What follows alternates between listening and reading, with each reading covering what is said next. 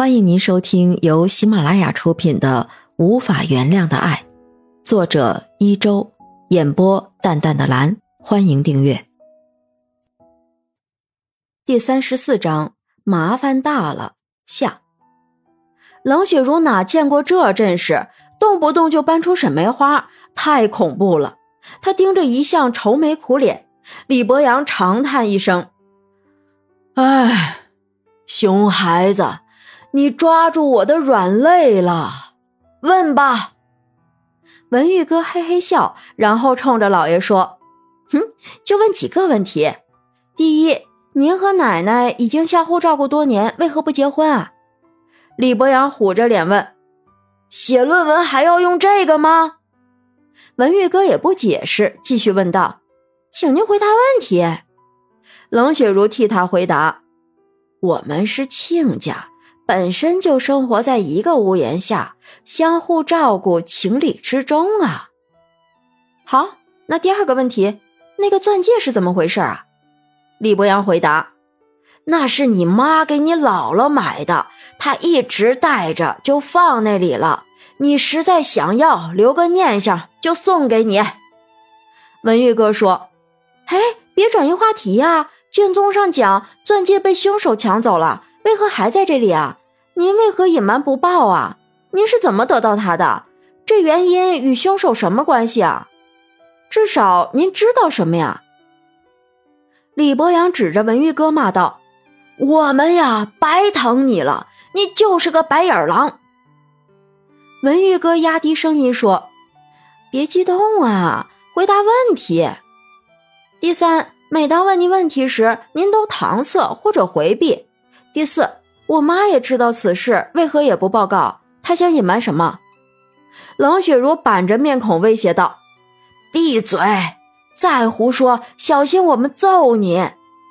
文玉哥接着问：“第五，您为何这样护着我姥爷？到底您与这个案件有没有牵连啊？还有，姥姥身上的淤青是哪儿来的呀？妈妈身上也有过。您回答我。”本以为问题问完了。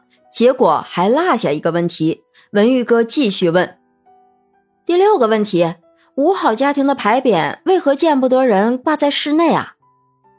这一声声逼问让李博阳透不过气来，他指着文玉哥骂道：“滚出去！”说完，双手捂着脑袋，头疼的直往墙上撞。文玉哥吓得捂着耳朵躲在奶奶身后。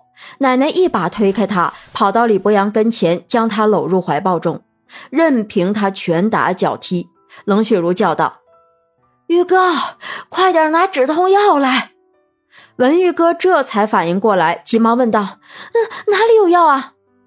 冷雪茹叫喊道：“在你姥爷的上衣口袋里。”文玉哥听到，急忙上前，伸手扭扯着姥爷，费力地从姥爷口袋中取出药，递给奶奶说。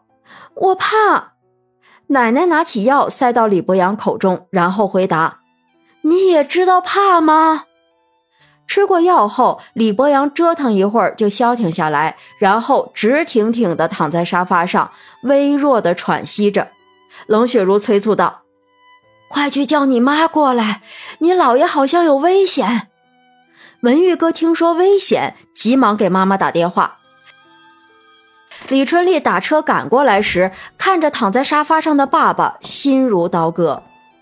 可怜的爸爸还是没躲过一劫，让外孙女穷追不舍。他指着女儿教训道：“这下你满意了吗？”文玉哥解释：“我又没说凶犯是老爷，只是怀疑他知道什么，而是我们不知道的线索。所以我想找到案件的突破口。我也没错呀。”冷雪茹催促道：“此时说这些还有用吗？快点送医院！”李博阳躺在病床上，呼吸微弱，嘴唇青紫，脸色蜡黄，嘴上、鼻子上的呼吸机咕噜响着，知道他还吸着氧气。医生办公室内，李春丽听着医生的介绍，病人已经处在半昏迷状态。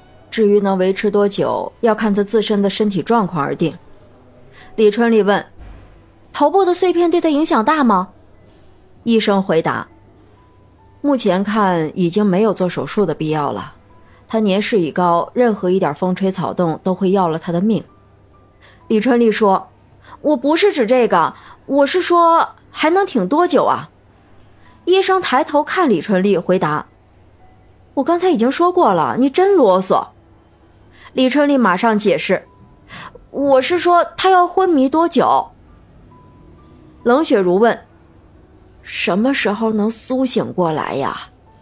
医生回答：“我们给他增加了营养液，体力很快能恢复，但是很难说，每个人的身体状况不同，细胞的修复也不一样，能达到什么程度，要等你老伴苏醒后再看。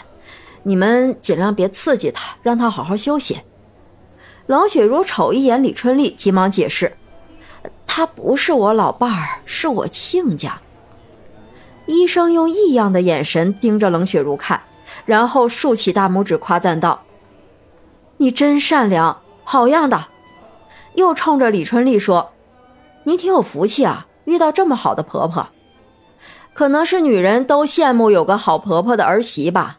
虽然是医生，她也是女人。”文玉哥盯着奶奶看，奶奶的形象越来越高大，姥姥的面容越来越模糊。其实当年文玉哥还小，儿时的记忆已经忘得差不多了。是奶奶陪伴自己长大，每天左右不离手。若不是那遗像摆在家中，也许姥姥就淡出视线，心中只有奶奶。自从就读法律，才知道姥姥也需公平。虽然她长眠地下，这种感觉支撑她寻找真相，为姥姥鸣不平，为法律寻找存在的意义。婆媳二人从病房出来，冷雪如说：“医生刚才说过，一会儿能苏醒。我回去给他做点吃的，你在这里盯着吧。”李春丽拽着婆婆的衣袖不肯松手，阻止说：“别来回折腾了，医院的伙食也不错，她也吃不多，你也够累的。”婆婆推开儿媳的手，安慰说：“少吃也得做。”一会儿也许就好些了呢，放心吧，我不累。休息的时候啊，在后头呢。等变成遗像摆在那柜子上啊，天天都闲着了。李春丽埋怨道：“瞧你说的，好好的瞎说什么？”婆婆说的没错，沈梅花就变成了遗像，每天摆在那里，什么事情也不用做。接下来，在她身上发生的事情都成了往事。冷雪如回家做饭去了，她边走边想着心事。这些年，自从李博阳出现，自己的生活重新洗牌，从亲家母的身份增加到多重身份于一身，让这些身份马不停蹄相互转换，自己原来的生活方式因此而改变。行动轨迹更是围绕着李家妇女转动，但他乐此不疲。只是有时看着李博阳受折磨，他也跟着心疼；看着儿媳妇着急，他也跟着上火。特别是儿子又常年外出，这个大家庭的生活起居就落在他柔弱的肩膀上，忙碌而沉重。还好，也有高兴事发生，自己变得越来越想活动。越来越想展示自我，像每次自己手捧琵琶弹奏，李博阳哼着小调的场景，让他心情舒畅。即使李博阳犯病时对他拳打脚踢，他也能挺住，愿意跟他共同面对生死。难怪孩子们议论纷纷，两个人形影不离的时候太多了。如今他躺在病床上，冷雪如像自己生病一样，浑身不自在。他自问。这算什么呢？难怪玉哥不理解，自己也说不清楚了。哎，就算是孽缘吧。不，这不是孽缘，是纠扯不清的缘分。病房外面，文玉哥在打电话，他哭泣着说：“我也没想那么多呀，就是想写一篇精彩的、新颖的、被关注的论文，结果就搞砸了。”姜太公鼓励他说。我们是学什么的？法律面前只讲公平，只重证据。